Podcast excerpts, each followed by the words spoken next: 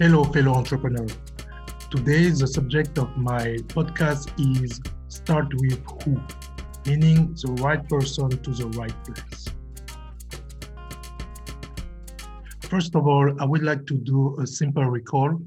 You know that Simon, Sin- uh, Simon Sinek taught us about the golden cycle, meaning why, how, what, explaining that people don't buy what you do, but why you do it pointing that before you get the success you deserve you, with the early and late majority, you probably have to convince the innovators and the early adopter with the why. I want to complement the golden cycle with the who and the where.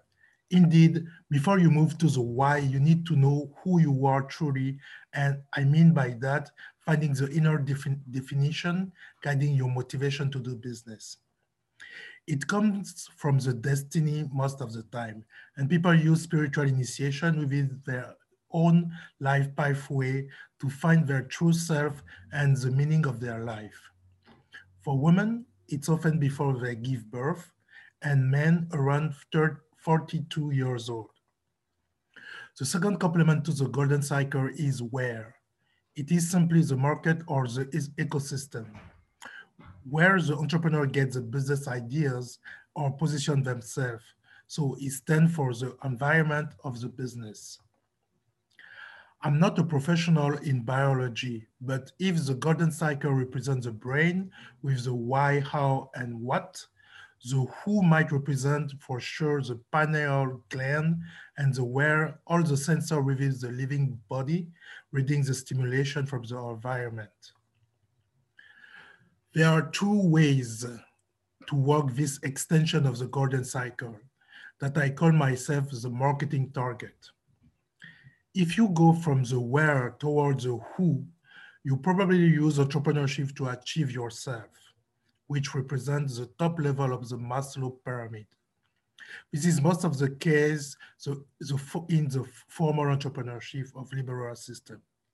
People have the money, but are looking for the sense of their life.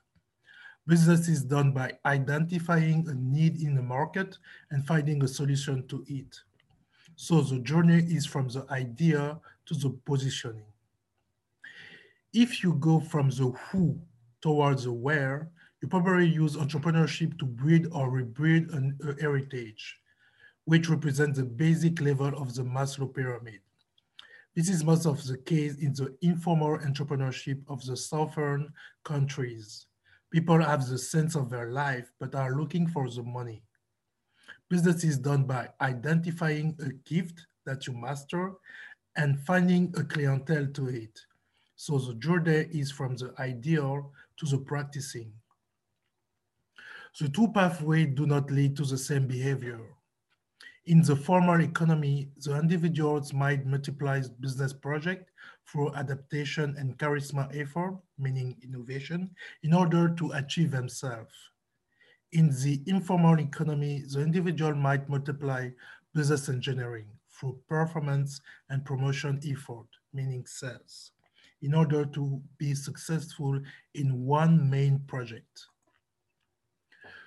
So the right person to the right place means that by starting with the who, your definition, one important thing is to be in alignment with your why, your ob objectives first. Then the how, the what, and the where should follow naturally. If the golden circle was a pipeline, the marketing target becomes a tunnel when the five parameters are aligned. The alignment helps you to be consistent in all what you do from the the attitude in your personal branding to the choice of financial levers to reach your result. That leads to, the, to have the right person who to the right place, where.